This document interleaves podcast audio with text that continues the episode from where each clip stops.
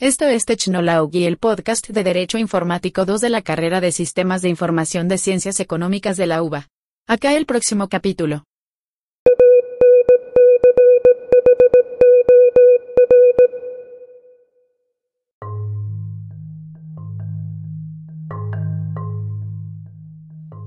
Buenas, ¿cómo andan?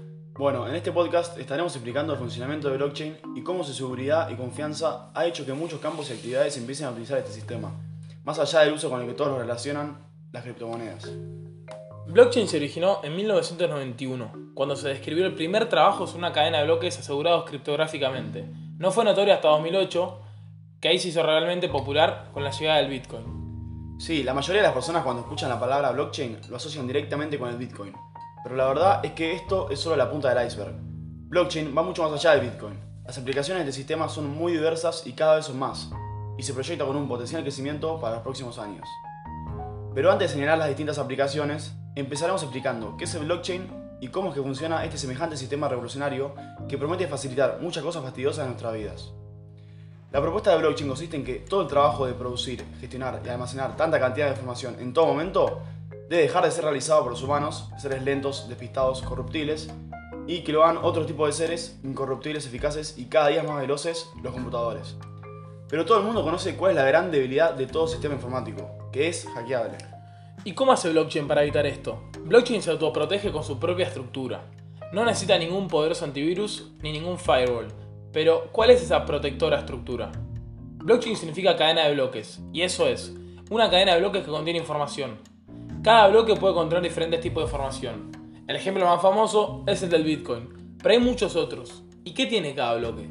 Tres cosas. La primera, la información. En el caso de Bitcoin, por ejemplo, la información relativa a las transferencias de dinero, emisor, receptor, fecha, cantidad, etc.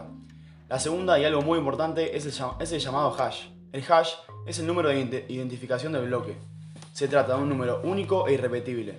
Cada uno de los bloques tiene suyo propio. Y la tercera también tiene el hash del bloque anterior, por lo que cada bloque queda conectado con su predecesor y sucesor. Ahora ves claro lo del chain. Efectivamente, los bloques van creando una cadena. Ya sabemos cómo es el blockchain por dentro, pero ¿por qué es inhackeable?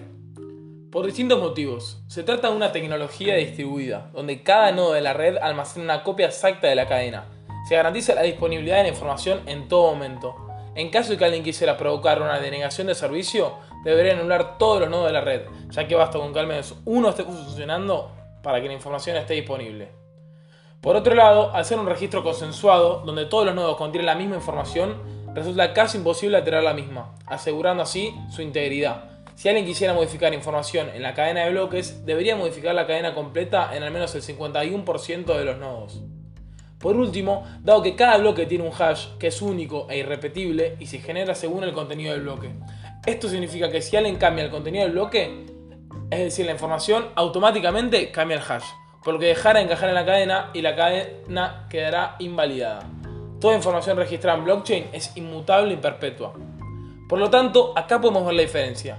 La seguridad y la certificación de la información en blockchain se la dan los usuarios, no una gran institución y no un banco, sino muchas personas que están constantemente verificando lo que sucede. Ahora que ya tenemos bien en claro qué es el blockchain y cómo funciona, el hecho de que sea un sistema abierto y descentralizado donde la seguridad es una necesidad genera un aumento de la confianza en los usuarios y esto lleva a que sea utilizado en una variedad de campos. Por ejemplo, en el ámbito de la salud, ya sea en los hospitales, clínicas, aseguradoras, utilizan este sistema para registrar la información de todos sus pacientes, para que todos los médicos que trabajan en determinado hospital puedan acceder a la información de este paciente. Cuándo fue atendido, qué día fue atendido, qué ha sufrido, de qué puede sufrir, qué se le puede inyectar o no.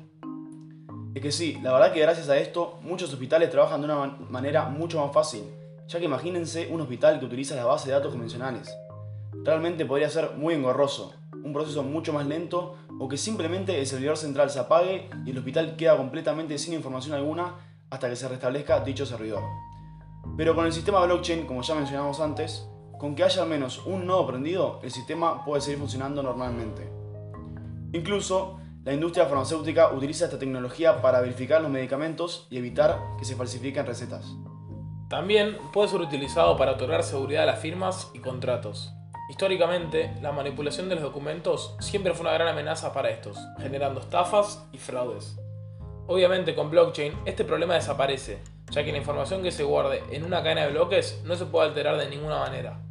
Blockchain actualmente está permitiendo registrar compras, escrituras o prácticamente cualquier documento digital. Si se archivan todos los documentos en blockchain, tendríamos un mundo donde sería imposible la falsificación gracias a esta tecnología.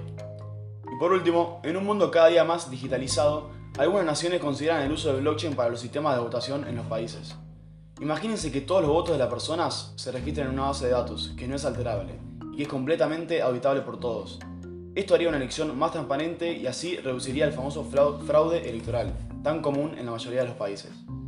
Aunque algunos expertos en ciberseguridad creen que la cadena de bloques aún no puede asegurar la garantía del voto electrónico, estados norteamericanos como Virginia Occidental ya han puesto en práctica esta metodología. Se trata en resumen de almacenar información con muchos ojos mirando, muchos testigos, lo que dificulta que la información sea falseada. Blockchain es mucho más que una simple base de datos. Es un sistema de almacenaje de información fuera del sistema convencional, una herramienta para crear una sociedad más equitativa, más transparente y más veraz. El impacto de blockchain en nuestras vidas será tan significativo como el que representó la aparición de Internet. No hay duda que la gran mayoría de las empresas van a hacer uso de esta herramienta. Blockchain ha llegado para quedarse.